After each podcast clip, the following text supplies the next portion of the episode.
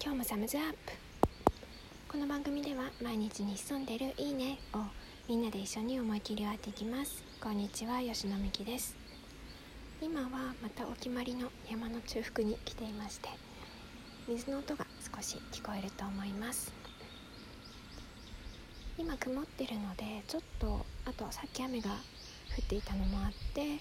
鳥の鳴き声が控えめだったりしますが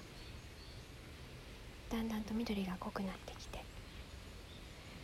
ああいろいろ変わっていくなという感じがします。今年は特に飛んでいる蝶々の種類とか、まあ、蝶だけでなくてこう蜂をほとんど見なくなったといった虫の変化が植物の変化以上に際立って私の住むところでは感じられています。地上から何メートルの高さの植物なのかによっても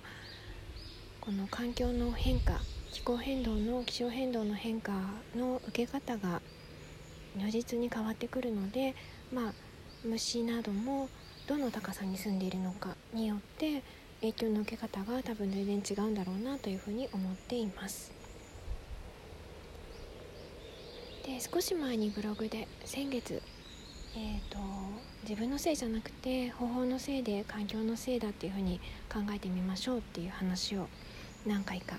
書いてるんですけれども前回お話しした空間の質を選んで運動するということは、まあ、環境を変えるというところにあたります。で環境を変える、まあ、自分がどの環境で運動するかを変えるっていうのがあの一つあるわけですがただ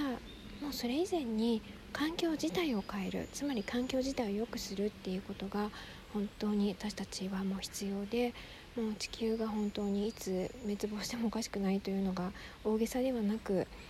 ある現実です。でなのでやっぱりこう自分のためだけを思って自分がいい環境で運動できてそれで OK ではなくてまあ後に続くもののことや自分を普段支えてくれているその食べ物になってくれている植物や動物のこと。あるいは